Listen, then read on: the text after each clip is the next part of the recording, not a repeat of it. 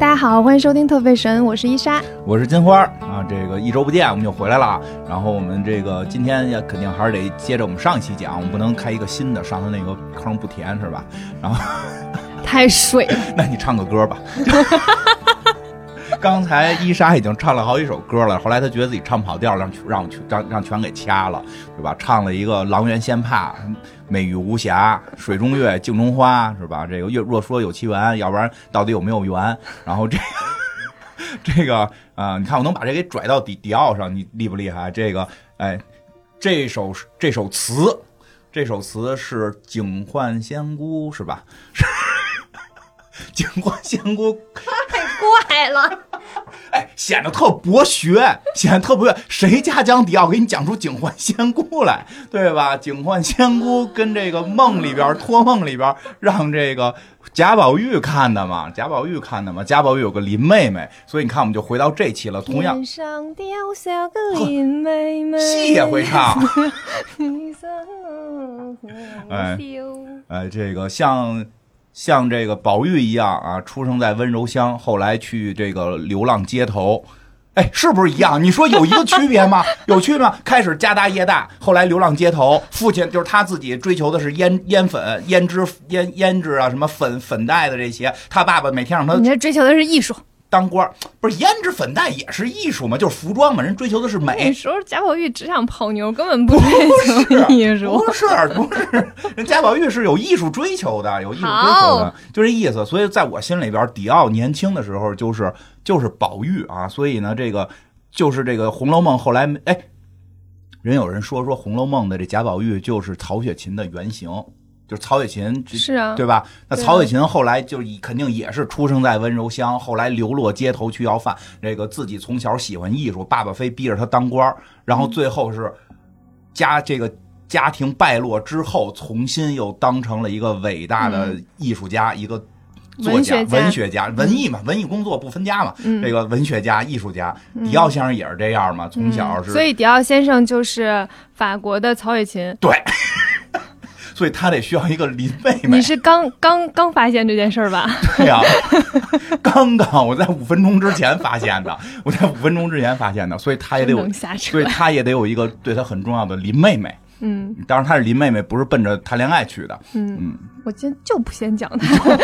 咱们这节目就这么垮下去，那可以？那你说，反正你今儿不可能不讲他，我会讲了，会讲了啊。那嗯，你讲， 我那接我先讲谁想？接着上期还没讲完啊，呢，因别讲为完呢。上期不是讲到他有了一个第一件作品哎就是花冠的那个洋装嘛。对，这个洋装出来之后呢，就是大获好评，瞬间风靡整个时尚界。然嗯后时尚界就是有一个杂志的主编吧，反正给他起了一个名字叫 New Look，啥意哎思呀？就这中是文新风貌吧。新风貌，嗯，new 是新的意思嗯， ，look 是不是看的意思吗？心态，就是一新个的样子样式，嗯，新对风貌，对，嗯差不多。嗯所以呢，就是给他起了一个这样的名字。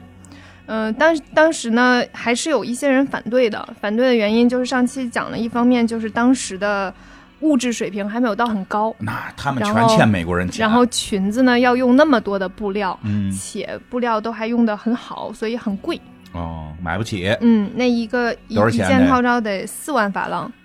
哪一年？一九四七你 年。听我这后槽牙，嗯咱们这边可还没解放呢，他敢卖四万啊法郎。对，嗯，巨贵，因为它那个面料又好，然后一条裙子要差不多二十米的布，你说能谁不买得贵起吗啊？对啊，谁买得就是起啊很贵嘛。所以呢，一方面就是大家也是有一个一帮可能是香奈儿的粉丝吧，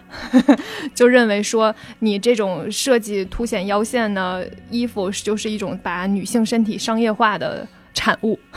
所以我们要抵制它。我跟你讲，不光时尚是 轮回，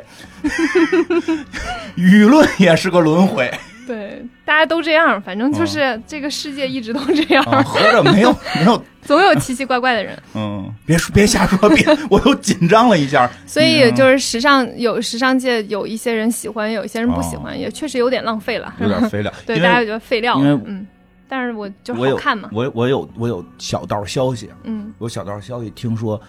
英国女皇对，想买这玩意儿，英国的公主伊丽莎白和玛格丽特，没钱，不是，是那个时候吧？英国呢，他们是皇室啊，嗯不能就是不能助长奢侈浪费啊，哦，对？吧？然后他必须得限制，就是他们英国皇室是有一个预算的，对他们得每从老百年姓得税里拿，对他每年得花多少钱用于什么，多少钱用于嗯什么，其中有一部分钱就是服饰的消费。服饰的消费是有一定量的，嗯就是你不能超过这个量。嗯但是呢，这俩公主又想要，怎么办呢？国王就把迪奥传唤进 宫，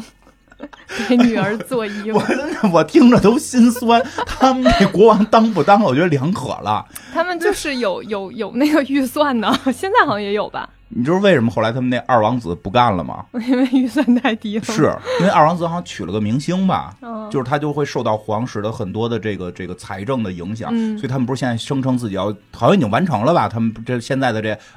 二二二二王二王孙就是这个宣布自己要退出皇室嘛，嗯这样的话他再怎么花钱他就可以随便来了。对，因为他们就是他们的花销都是要公示的。对对对嗯对，所以服饰的这个部分就是你要，你如果突然出现一个四万法郎的一件衣服一，件一件衣服，对，可能民众就接受不了。老百姓还嗯吃不起面包呢，嗯，嗯，这肯定不对，干了就嗯对。，所以就把迪奥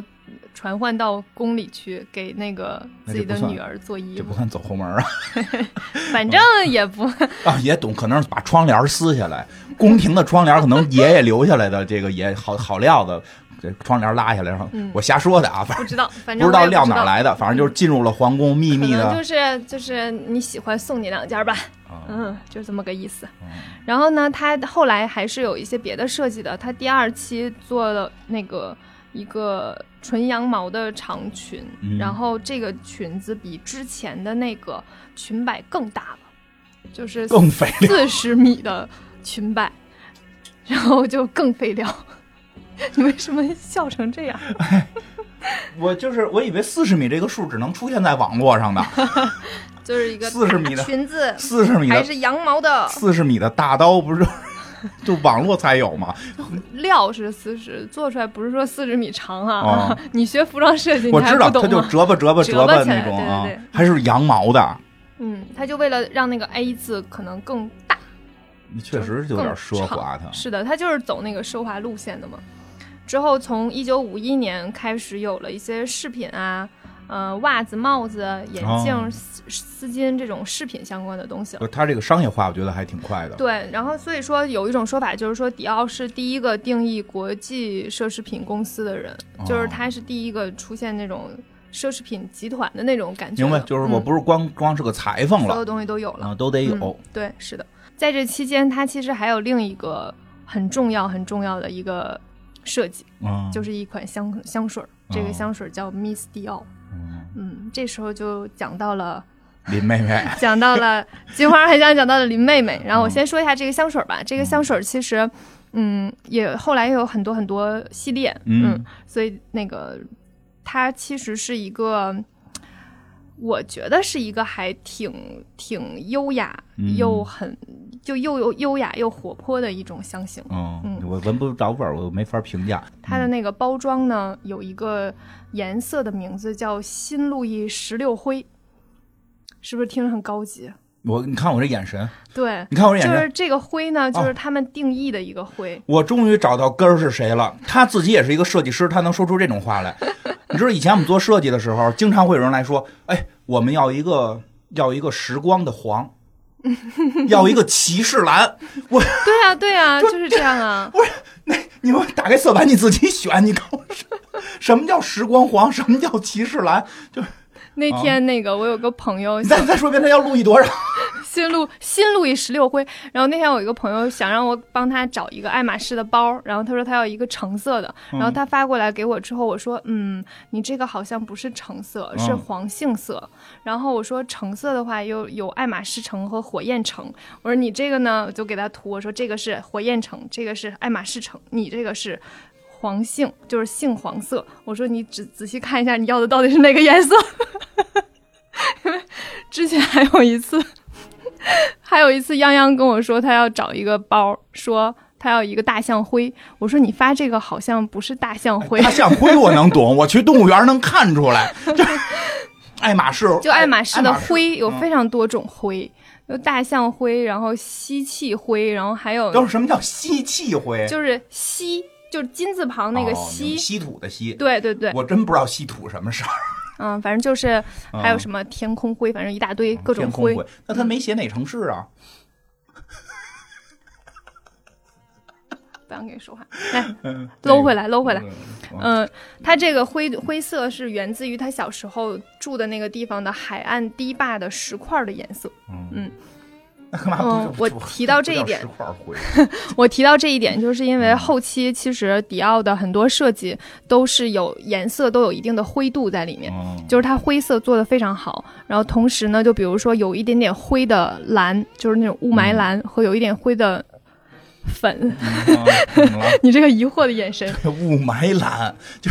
你们这有一点灰的那个粉嗯都非常好看。啊我能我能接受叫低饱和度灰，就啊、对，是的，所以就所以明白大明家白如果说想要买一件迪奥的单品，可以去就看看它的灰色系的这一系列的颜色都做得非常好。啊，不过确实有说女生对于这些颜色的形容能力是比男生强的。是的，嗯就是口红颜色，我们也能说出很多嘛。对，就是我我我能够分辨出来，然后我可以告诉你它的纯度会更怎样，就是它的它的嗯明度会更更更怎样。我们有就是什么砖红嗯你们色对、你们番会有茄红你们会有很、多正形红容 色，词，我觉得特别厉害。我跟你说，这个可能明度偏低，这个或者说枫是叶啊红饱和度怎么样，就是你们会有很多形容词，这个真是让我挺佩服的，你们这能力的。从嗯迪奥先生那会儿就编出来了，明明就是砖块回，愣编出了新路易十六回，太了不起了，太了不起了。感觉你不是在夸他。嗯，也不算吧，也不不嗯是算垮算垮。然后这个时候就可以讲到他妹妹了，哦就是 Miss 迪奥的这个缪斯，就是嗯他妹妹。缪斯，对他妹妹叫那个凯瑟琳·迪奥，比他小十二岁。嗯，就是上回我讲那个加入了这个敌后武工队，是的，嗯，然后她妹妹其实我觉得长得还挺好看的，她很长得属于那种很清秀对优雅，然后嗯又、不媚。嗯不俗，嗯，嗯我觉得他，我觉得他妹妹很明显就是不是那种特别性感、特别媚媚对的对那对种，对，而是那种就是看着就就有一种浩然 正气、正气， 穆婉清的感觉。嗯，你听我这形容词怎么样？穆婉清是，我觉得她比穆婉清要热情一点。是吗？哦嗯，就是她还是有一些就是活泼和热情在里面的，所以她就是还跟了段誉之后哦的穆挺婉清。特别的嗯。嗯，那个姑娘，我觉得我看了就是一些她的照片，嗯，我也看过，对吧？我觉得。她还挺长得还挺特别的。嗯，然后这个妹妹是迪奥先生最宠爱的一个妹妹，就小是妹最妹小妹妹。嗯，所以迪奥先生在去世之后是把所有的遗产都给了她。哦嗯，然后好但是哥哥，难道我难怪我在好多这个时尚的这个文章里看到说特别希望有迪奥这样的哥哥，我开始以为嗯是说能给自己做 衣服呢，然后合着家产都给他了。因为嗯，其实她是一个不大图名利的人，就是是他妹妹凯瑟琳。啊对，有凯瑟有听琳说过，就是嗯不大，就是一直在在她哥哥嗯比较功成名就的时候，其实还保持着比较一定的疏远距据离说。是对，啊，嗯，他们唯一的共同点就是都很喜欢花儿，嗯因为他妈妈那个时候有花园嘛，嗯所以他们两个人经常会一起去种花儿、嗯种草，然后他会设计一个花儿的样子，然后去给他妹妹看好不好看之类的，就是名利上的东西其实明白很哦明白少，，就并嗯不是说关系不好，对而是就是说我对跟你稍微保持一定的距离对，免得好像我是要借着你这名儿怎么着怎么着这种。我觉得他也是不在乎。刚才听你讲，就是他在二战期间的那些经历，啊就他就大概是一个不在乎名利的人就嘛是。挺挺反叛的一个，就不叫嗯对反叛，就是这个人叫什么呀？挺有革命精神，有挺理想嗯有理想，哎，对，有理想，挺有理想的这么一个对姑娘。不是那种就是听，嗯，听说，喜欢穿好看的衣服、出入各种沙龙的嗯啊那对种、对，听说后来，她一直在卖花儿，嗯，对有，这种说法。因为他们嗯俩都特别喜欢花儿，嗯，所以所以呃迪奥也是就是相当于致敬他妹妹吧，就是嗯喜、就对于他妹妹的一些喜爱，然后做了一款香水儿，这个香水就叫 Miss 迪奥，嗯来送给他。然后他其实想要表达的是说，就是。他妹妹是一个，就是有梦想，然后有理想，嗯然后热爱自由，然后啊能，去对，嗯、为为这一切去付出的那样的一个姑娘。嗯是。所以，如果你喜欢的姑娘是一个热爱自由，就是为为你此你想到付出谁了一切的人，就可以去送给她。 呃嗯，那对，所以所以后来，所以后来这个这个卡门卡门代言迪奥其实还挺合适的，嗯，哎，卡门的那个广告真的，这我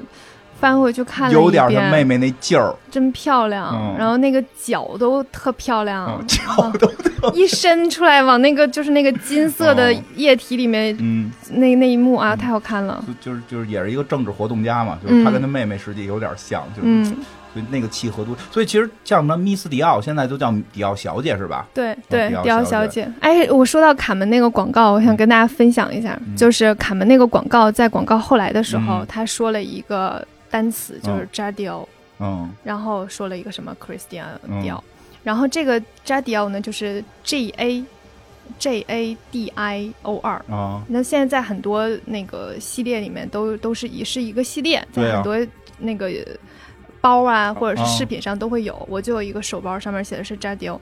然后我在想，哎，为什么会有这个扎迪奥？为什么难呢道是这是它的 middle name 吗？就嗯是 J A、嗯， J A 这个。然后我在想这是什么，然后我就去查了一下，然后什么意思？我还真不知道。对吧？啊不知道吧？来来来，我告诉你，这是一个法语谐音梗，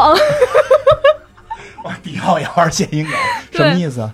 就是扎迪奥的，它有一个单词就是 J A，然后 D O R E，嗯这是一个法语的单词，它是一个独立的单词，它的意思是我喜欢，嗯，我爱，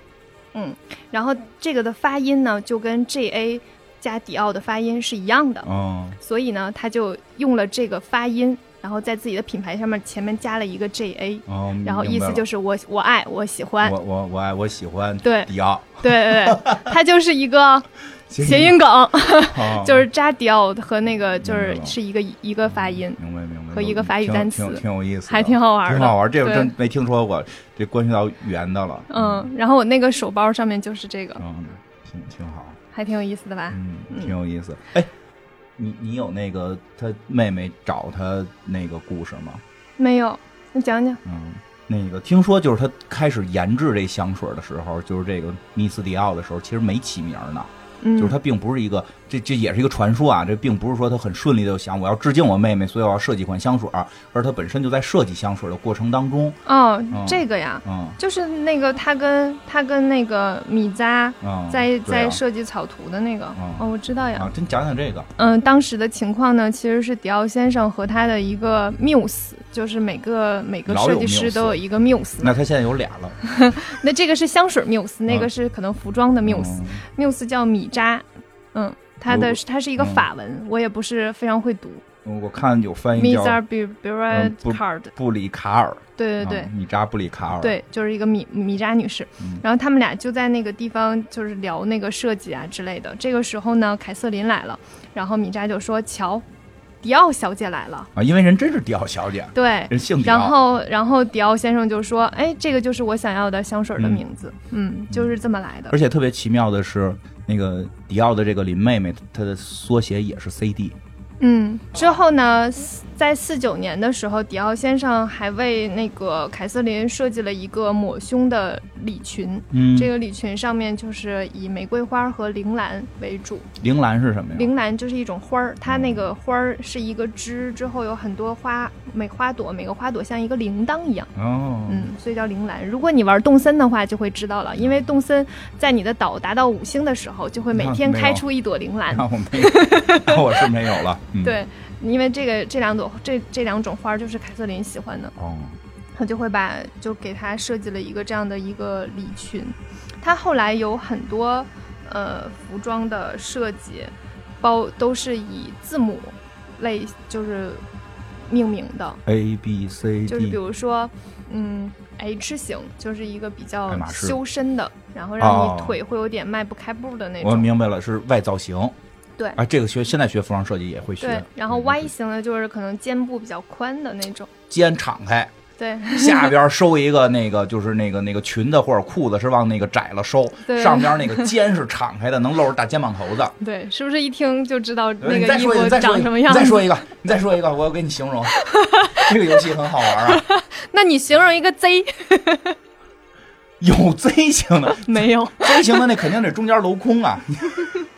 所以迪奥其实对于自己的家乡是有一定的感情的，就是他童年的一些一些呃经历的东西都会成为他后来设计的元素。所以它其实在每一个设计的系列都会有一件含有故乡名字的外套。然后会请一个模特拿着百合花，穿着这个外套站在 T 台上，这又成为了他每一个秀的一个必备的元素。符号，嗯，对，嗯是的。然后刚才提到那个，呃，迪奥先生的 Muse 嘛，嗯嗯，迪奥先生的 Muse 是一个做帽子的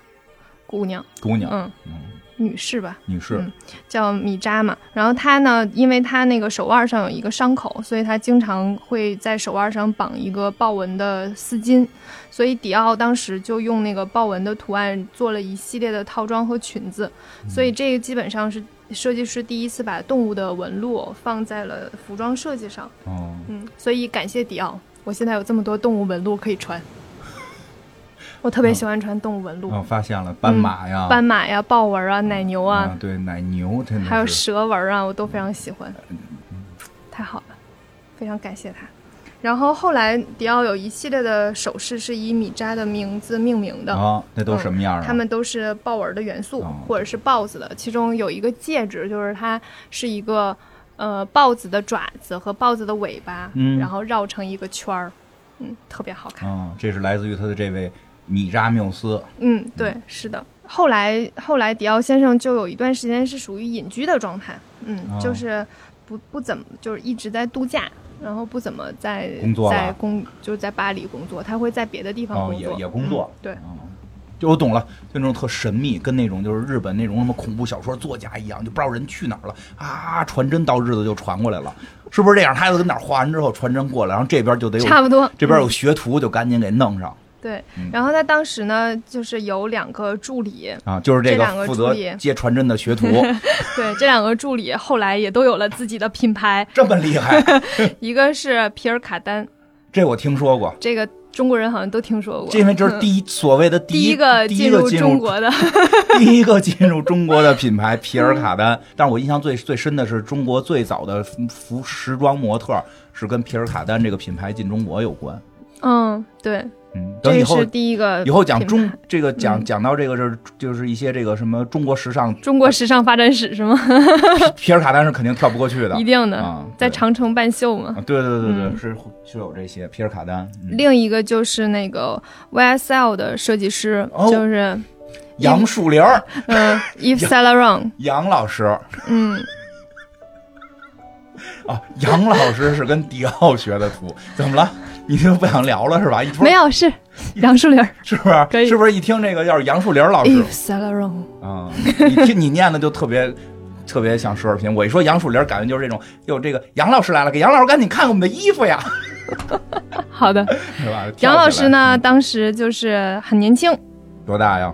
二十几二二十二十一差不多吧，嗯，十几岁就跟着迪奥先生混了，对，然后他那个时候就是，呃，一，但当时就是他属于独当一面了，就是他有哦一那么场年秀轻有三十多件都是他他设计的，我也是天才呀。所以对他那个时候已经还算是挺厉害的，杨树林不是出口红的，人家是设计师，认认认真的啊，就是我去看那个嗯秀，就是介绍完迪奥之后就有一间屋，当然他和那些设计师都会有了，但杨树林儿这个这个伊夫圣罗朗确实对他们好像特别重要。对他后期也也有一个很出名的设计，就嗯是做了一个呃梯形的嗯梯形装的设计，哦嗯，就是他到这一年的时候，迪奥不就是去意大利度假嘛？然后在嗯度假的时候就突发心脏病去世了。嗯嗯，那个时候他哪年呀？一九五七年，没没多大岁数啊，嗯，五十二岁就去世了，四十一岁刚有了自己的品牌，就干了 十年。就干了十年。嗯。后来也没咋干，其实后来还挺轻松的，我觉得。不是，就我这看他的纪录片儿，我觉得他真的比比香奈儿轻松很多。 嗯香奈儿是一个就是。嗯，他就是要把所有东西都画出来，嗯然后再一点点改，一点点剪。然后迪奥先生的风格是这样的，他非常尊重于面料本本身，他就哦会顺着面料的那个纹路、嗯去拿着这块布就往呃模特身上围裹，啊。所以他然老有后裹模特这个动作。对对对，他就是一个就是会啊，先看到面料说，哎，我觉得它可以做成一个什么什么样，嗯然后围起来的时候想说，哎，这个地方可以立起来，哎，那我们就可以这样这样这样剪。他就是一个嗯就这样的人，其实我就是觉得他这种剪裁方法，其实有点跟毕加索的绘画是有一定相通性嗯的，而且我觉得跟建筑也有一些关对系。对对，它是一种立体感，因为对毕加索那也是受到建建筑影响，就是对就是从各不同面儿去表达，是的，他会把很多面儿东西都给你折过来，就是它的很多那种弯折，然后你们叫什么弄出一个造型来，这种， 嗯，对，嗯，所以他就是，哈反正后期也过得还挺轻松的。那也太早了，五十二岁，对，主要是四十一岁才开始主，要是大器晚成，然太晚后成了没没没几年，嗯，而且但是也算是给迪奥奠定了一个基调。就是对，所以后期其实一直都嗯挺厉害没跑了。嗯，而且等于还培养出了杨树林儿啊，对培养出了那个皮皮尔尔卡卡丹丹啊，就嗯就是确实很厉害。人就人家有些人就是说自个儿厉害，教不出好徒弟，人是自个儿也厉害，徒弟也嗯厉害，这确实伊夫是。圣洛朗当时也是一个就是太有天赋的人了，嗯，二十一岁，想想嗯二十一岁的时候，就是在迪奥先生去世之后，他就他就成了迪奥的首席设计师，跟迪奥完全反着呀！迪嗯奥四十一岁才开始有自己品对牌，他这个二十一岁就登峰造极，对。嗯，然后他当时在那个 New Look 的基础之上，有了一个自己的设计，就是嗯梯形装的一个哦系列，也叫秋千。然后他就是把这个腰线提升，然后把肩收窄，裙子改短变成及膝的那种裙子，嗯所以它就是看上去会更加活泼。嗯，那个时候也是就是一举成功，嗯在在迪奥先生去世之后，也是因为他接手了首席设计师，所以这个品牌能够继续的火下去。嗯嗯，但是后来到一九六零年的时候，就是阿尔及利亚爆发了一个独立战争，嗯，。嗯，然后杨先生就去参军 了 你也叫严先生，你我不正经，你正经点儿，你还用你那个，嗯，就就那就那个声发音，嗯，然后他就去开始参军了，嗯，但 是他的整个性格就是比较敏感，然后哦是又整体就是他是一个看上去不是那么非常强壮的人这吧，看着不太像能打仗的，对对对，他加入军队不到三个星期就神经衰弱，就是就是反正就是心理和生生理都有一些问题吧，嗯就进了医院了。后来就被送进了精神病院，哦，嗯，他在精神病院待了一段时间。呃，出院的时候就发现迪奥已经被交给了另一个人，就不是他的了，对，然后他出院之后就把迪奥给告了，嗯，就把屌公司告了，对，嗯迪奥公司给告了，然后获赔了六十八万法郎，这个后来就靠这点儿就开始创业了，嗯，又有了现在小姑娘们都必须拥有的杨树林儿，要不然的话，幸亏进了精神病院，要不然大家就没有杨树林儿用了，嗯，就是他当时发发现，就是迪奥被交给了另一个人，这个人叫马克。嗯然后马克大概到了八九年，八九年之后呢，又是另一个人，这个人叫詹弗兰科·费雷，嗯，一个意大利人，接手了一个法国的品牌，但是他去做了一个很有名的迪奥的包，就是戴妃包。哦，然后到九七年的时候，一个关键人物来了，然后先说这个戴妃是戴安娜戴安王娜王妃背的包哦，就叫戴妃包。戴安娜王妃喜欢迪奥迪奥和 Chanel 都挺喜欢的。啊啊，也是，人家可能不会只喜欢一个。嗯我懂了，我懂了。左手人说那就有这种说法，人叫什么？左手迪奥，右手 LV 嘛。 嗯，对，这个杨树林老师的这个故事呢，我们下期讲。嗯，就下期接上可了以讲一下杨树林儿的故事，也讲一下它的品牌。啊、嗯，对，然后从杨树林再往后怎么延展，我们看那期我们能扯到什么程 度，看看心情吧，看看心情。因为我其实在，在就是在查到那个伊夫圣洛朗的时候，嗯就我每次想到它，我都会想到它的 logo，我特别喜欢嗯是嗯那个在 YSL 的三个字母摞在一对起对的那个设 logo 计。师很我特别顶尖喜的啊欢，然后每次想到这个 logo 的时候，我都会想起一个人，就是叫艾蒂艾蒂 Salamans，好像是叫姓儿我忘啊了，嗯啊嗯反正就叫艾蒂，我就会想起他，就是他把这个 YSL 的 logo 非得改成只有那个后面两个单词，啊，让你很生 气的。啊对，然后他去他又去 Celine 又把人家 logo 改了，他就是一个很爱改人 logo 的他人可，能是一个平面设计师，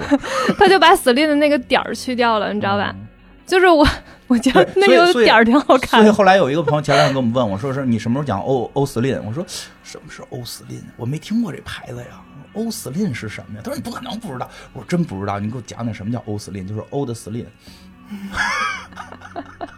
是现在有这么个说法吗？我不知道，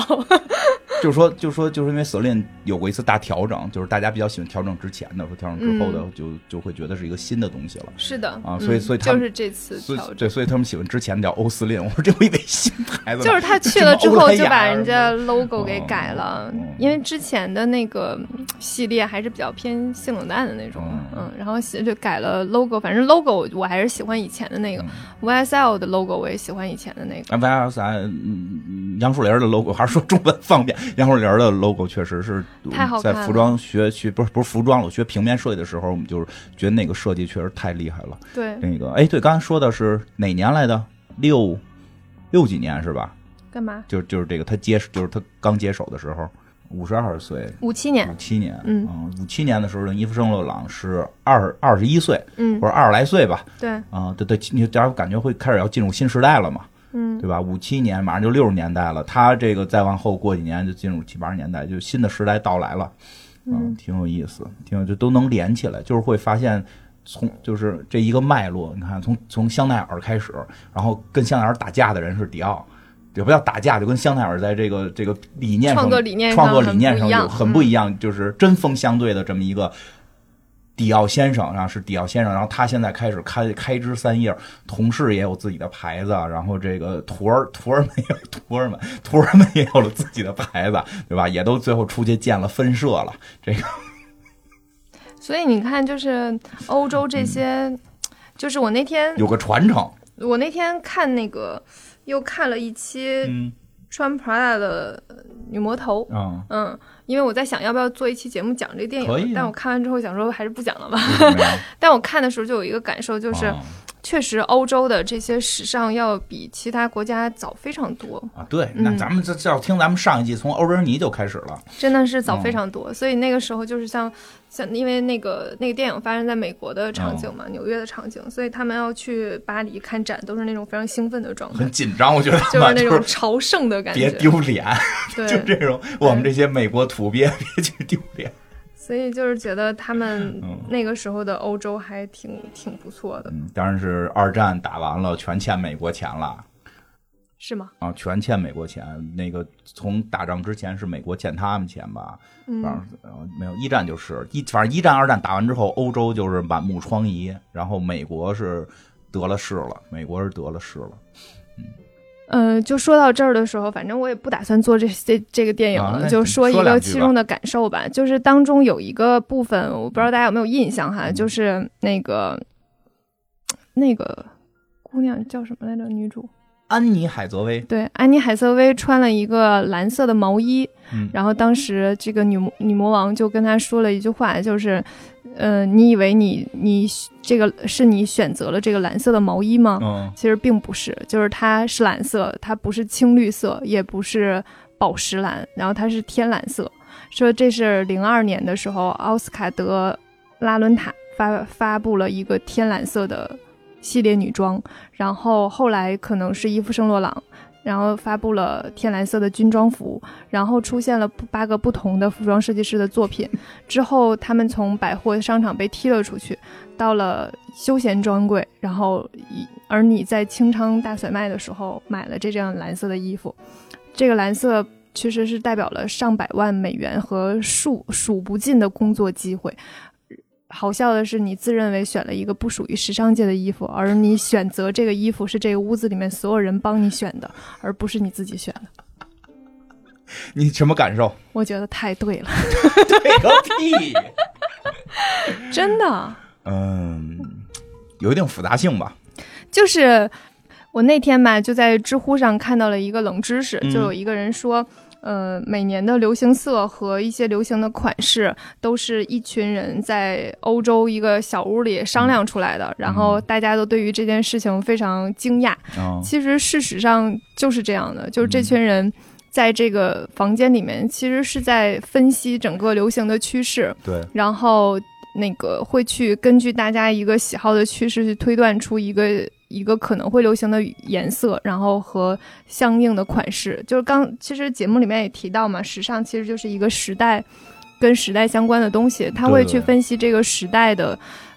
一个诉求是什么，然后大家的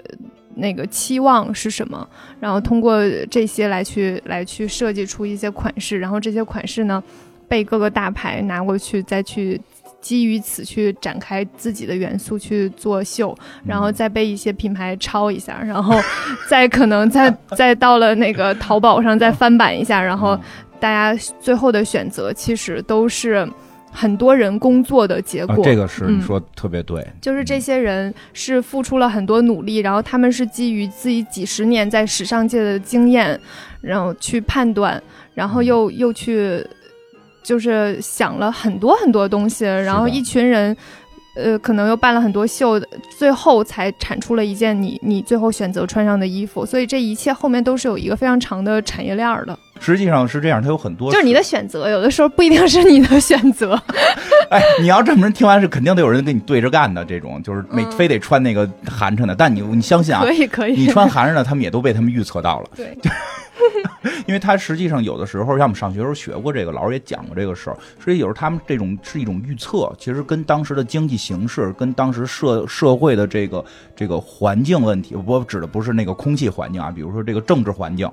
嗯，是否有战争的危险，大家当时生存的状态，所以有还有的经济环境，经济环境是最重要的。嗯，所以甚至很多人后来会从服装秀来看猜预预测经济，对，因为因为它很多东西都是相连的，比如这个裙子的高低，其实跟你未来经济的膨发说都是有一定。是的，关所以联你的看迪奥先生嗯当时去做那个收腰设计的那一套裙子，就是因为当时战争刚结束，大对家有着强烈的想要展现自己，你说得特别对心情嗯并不是说迪奥这个这个他自己，但是他确实也喜欢这类啊，但就是说并不是说他捏了这么个局，嗯所以他对这嗯在这个时代他能出来嘛？对对对，他正好是那个时代，就是需要开始要迸发美，因为对，已经压抑的太久了，打了好几年仗了，是的。对，所以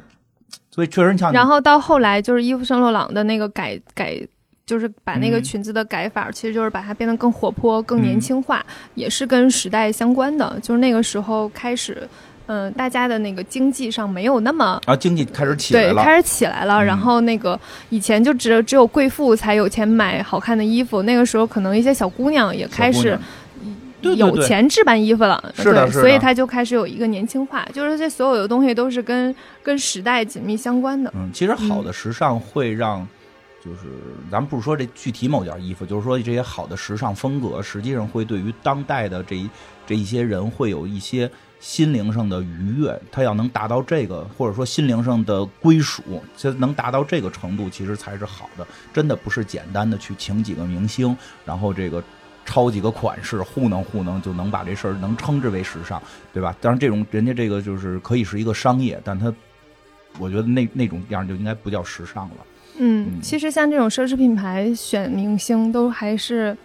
挺遵循自己品牌调性的吧，就是嗯迪奥那个时候选的那个嗯女装的代言是 Natalie Portman，嗯，后来他把这品牌亲手毁了。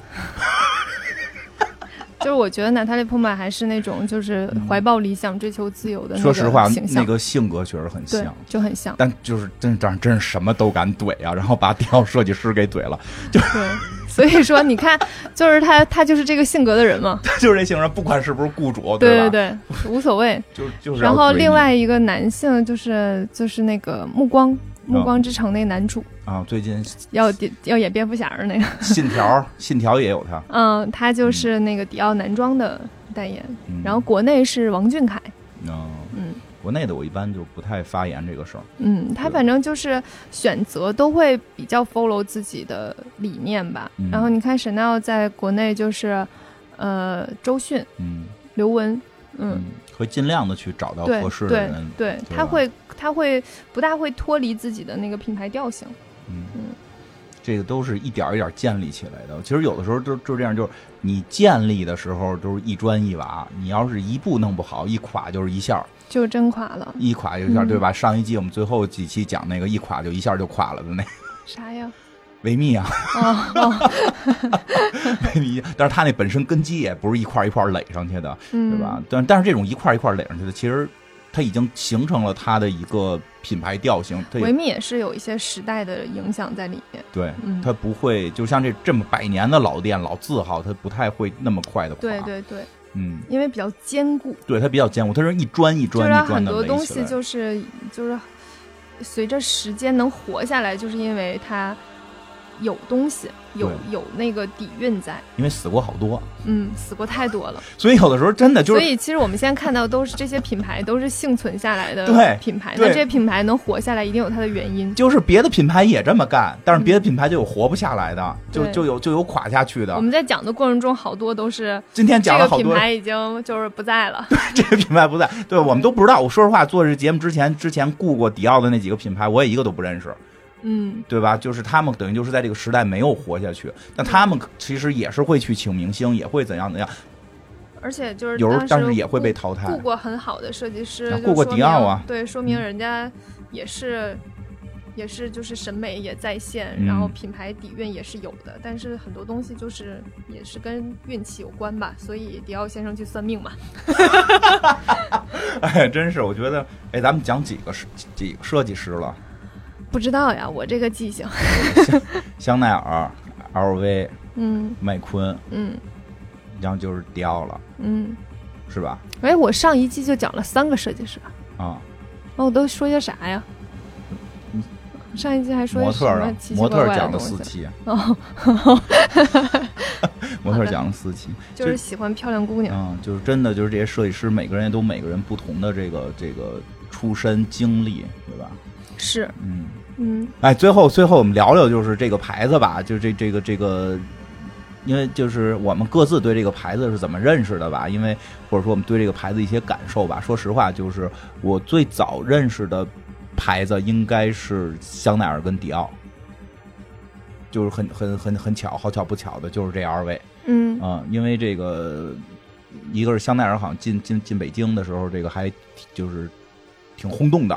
啊。迪奥是因为从真我香水知道的，然后就一直这个很关注，然后后来发现这两个牌子的服装确实也是在这个世界都属于顶顶级的，嗯然后就是会那会儿就会一直在看这两个这个牌子的这些秀，然后其实特别我觉得特别有意思的是在。我们我们现在讲的都是他们的起源嘛，以后肯定也会讲到他们后续的这些继承人的故事啊，继承人的故事、继承人的风格、继承人的这这这这些经历。但是比较有意思的是，迪奥跟香奈儿这两个最早说，我觉得属于是服装界最早奠定这个时尚时尚品牌服装的这么两个牌子，从一开始就有一个感觉是对掐的感觉，因为他们的理念完全不同。而到我，你看我大概九十年代末，二零二零零零年那会儿，就是这个两千年初的时候，去关注这两个牌子，其实也有一种感觉，就是针尖儿对麦芒。那会儿是老佛爷大战加利亚诺， 听着又是一热血漫画啊。 对，一个一个是时尚界的这个卡凯撒老佛爷稳占第一，然后一个是这个后起的海盗船长，然后这哎，我觉得他们俩就是形象上也很适合做成漫画。是吧？是不是？他们俩形象那样，就一个就是感觉就是 boss，一个就是就是那个杰克船长的样子，然后驾着海盗就就驾着这个船就要来，就要把你的这个这个这个帝国给给冲坏，这种就是当时也是感觉是一场血雨腥风的这种这种对抗，就是他们俩在争谁是服装界的这个。之王，他并不是服装销售界之王，就是这个服装这个时尚啊或者创意啊，因为加利亚诺的创意能力特别强，然后这这个这个的碰撞，其实感觉甚至是有这个当年迪奥跟迪奥先生跟这个香奈儿小香奈儿小姐，你先想了，这应该叫这个这个那个叫时尚女帝一代目。 这个怎么样？时尚女帝行一代目可以，可以对吧？这个这个这个叫叫这个迪奥先生，就是就是这叫新王啊，New Look 嘛，新王。哎，我真的我觉得香奈儿和迪奥打的时候，我觉得香奈儿赢了。嗯然后如果是老佛爷和加利亚诺打的话，我觉得加利亚诺赢了。嗯，是吗？你觉得香奈儿我的赢了感受上啊嗯，为啥呀？因为我觉得就是我我加利亚诺给我的印象就是秀办的太好看了，嗯，所有的秀都让我惊艳。对，就是对嗯对，这这我能感觉到，就对是他有那种乘风破浪，就是对把一个帝国撞撞出一道这个那种裂惊痕的感惊觉艳感，就是让我觉得你赢了啊、嗯但是就是不稳嘛，后来啪翻船了。那那是个的，但是那但是你说，我说想知道香奈儿跟这个迪奥这，你为什么觉得香奈儿赢了呢？因为我觉得在香奈儿在我看来有一种坚持，嗯然后他的坚持让我觉得他非常稳。嗯，哎，嗯其实老佛爷跟那个加利亚诺那，我也觉得老佛爷那个稳劲儿是有的。对，因为我觉得迪奥先生其实是，嗯，时代造就，嗯，属于属于乘风破浪了。哎，你听是不是跟老佛爷加利亚诺有点像？对，他就嗯属于就是我、我顺顺势了，顺势而为，对大有可为。但是香奈儿是坚定，嗯，嗯，他是一直非常坚持自己。你真的如果就是说这东西看多了或者特别喜欢了，你在后续的这些设计师中，这两种品质你能看出来。嗯，这两个品质就是这个老佛爷后来真的继承这种稳定性，就是是的，他的秀没有一次说能够，没没有不好过。他从来对说他从来没有不好过，对他从来都没有说过还行这种水平都没到过，是的永远都是好，嗯，但是他也从来没到过，就说我有一次好到了经验经验， 对，很就是反正我回忆吧，就觉得每个就是在有加利亚诺的时代，你觉得惊艳的永远是加利亚诺，对，加拿诺就是我脑子里面一下能出现了好几个画面，然后老佛爷就是嗯没有画面，但是从来没觉得那场秀不好看。每场秀都很棒，对就对吧？就是加拿诺就是亚洲主题的那个那个那个那个啊纸鹤，啊，那个太好看了，那个是巅峰，那个确实是巅峰，太漂亮了，就是每一风车幕出来，每一幕出来你都会觉得嗯就是就是那场秀，以后有人好会讲看，，那一定场要讲的那那场场秀那。场秀看感觉就是那种就是就是就是怎么讲，这是说他击他在击中亚洲人，对文化碰撞感，这这这不这不可能是一个欧洲人做的，对这绝不是一个欧洲人做的，对是的，但这好像亚洲人也没有能做出嗯来也的，对他也是亚洲，好像是亚洲有点突破不了自己的那个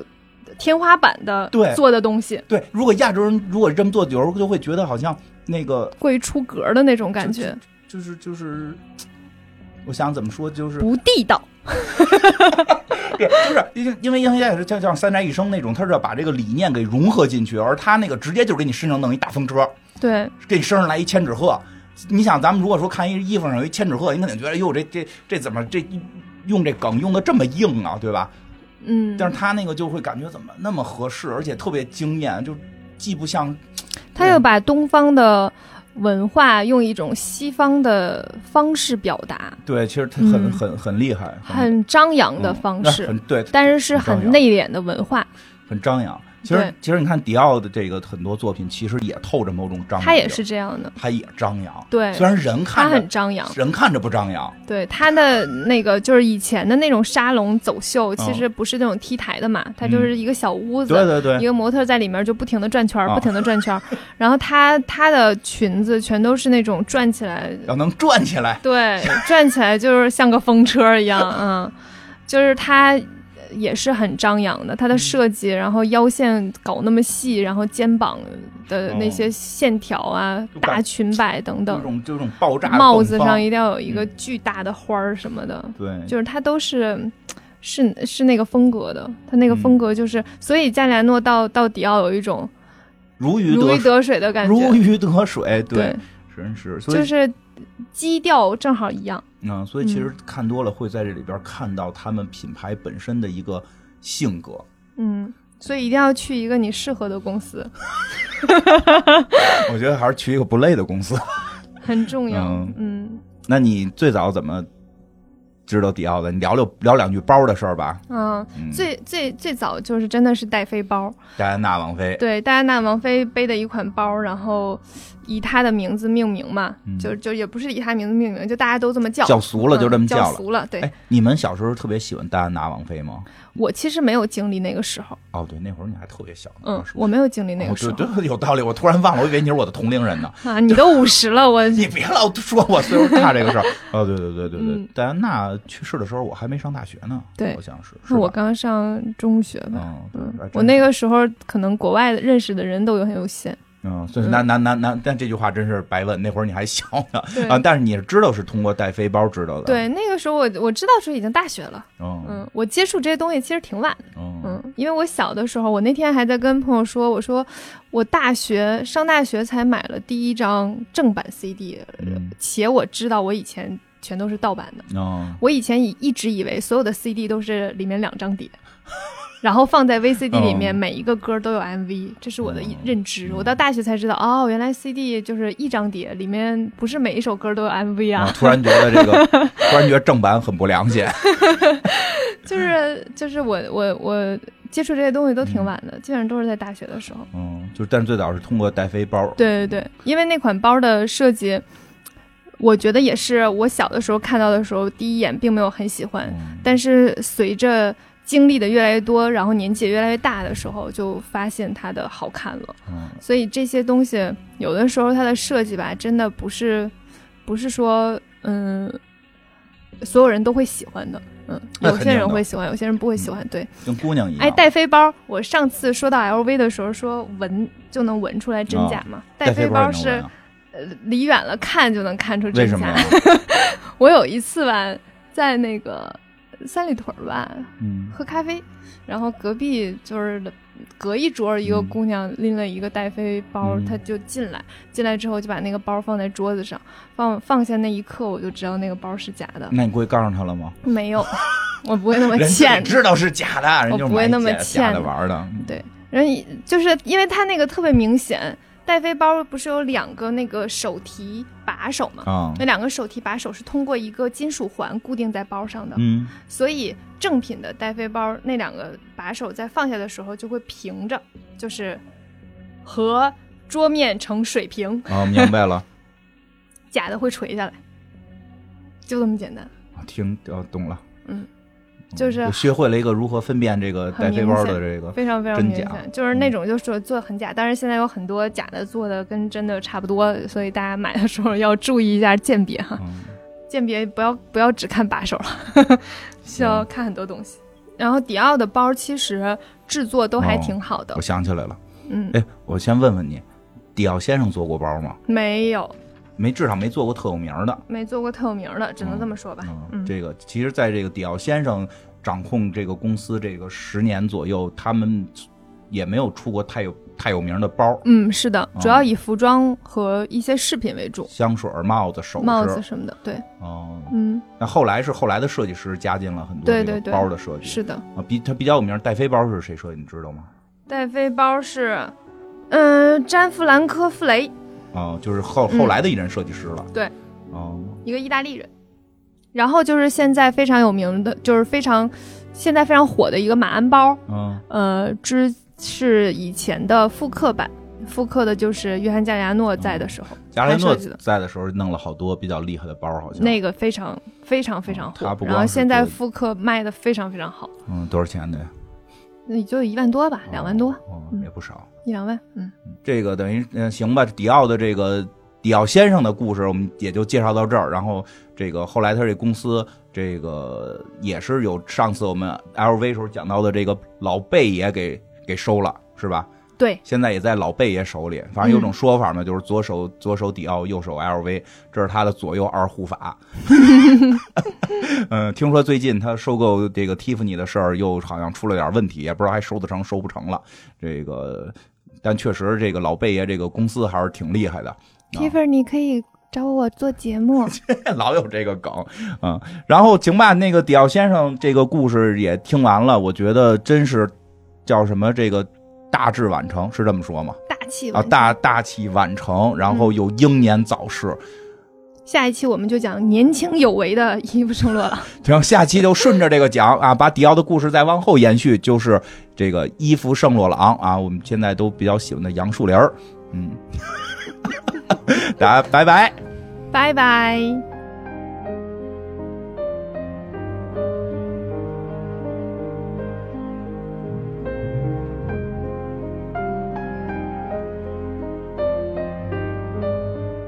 够吗？够够了，不够，我可以再念一段 rap。你来一个。开玩笑的，那个，那你不如哼哼个什么？一个是《狼源仙帕》，一个是一个是阆苑仙葩，一个是美玉如霞无瑕，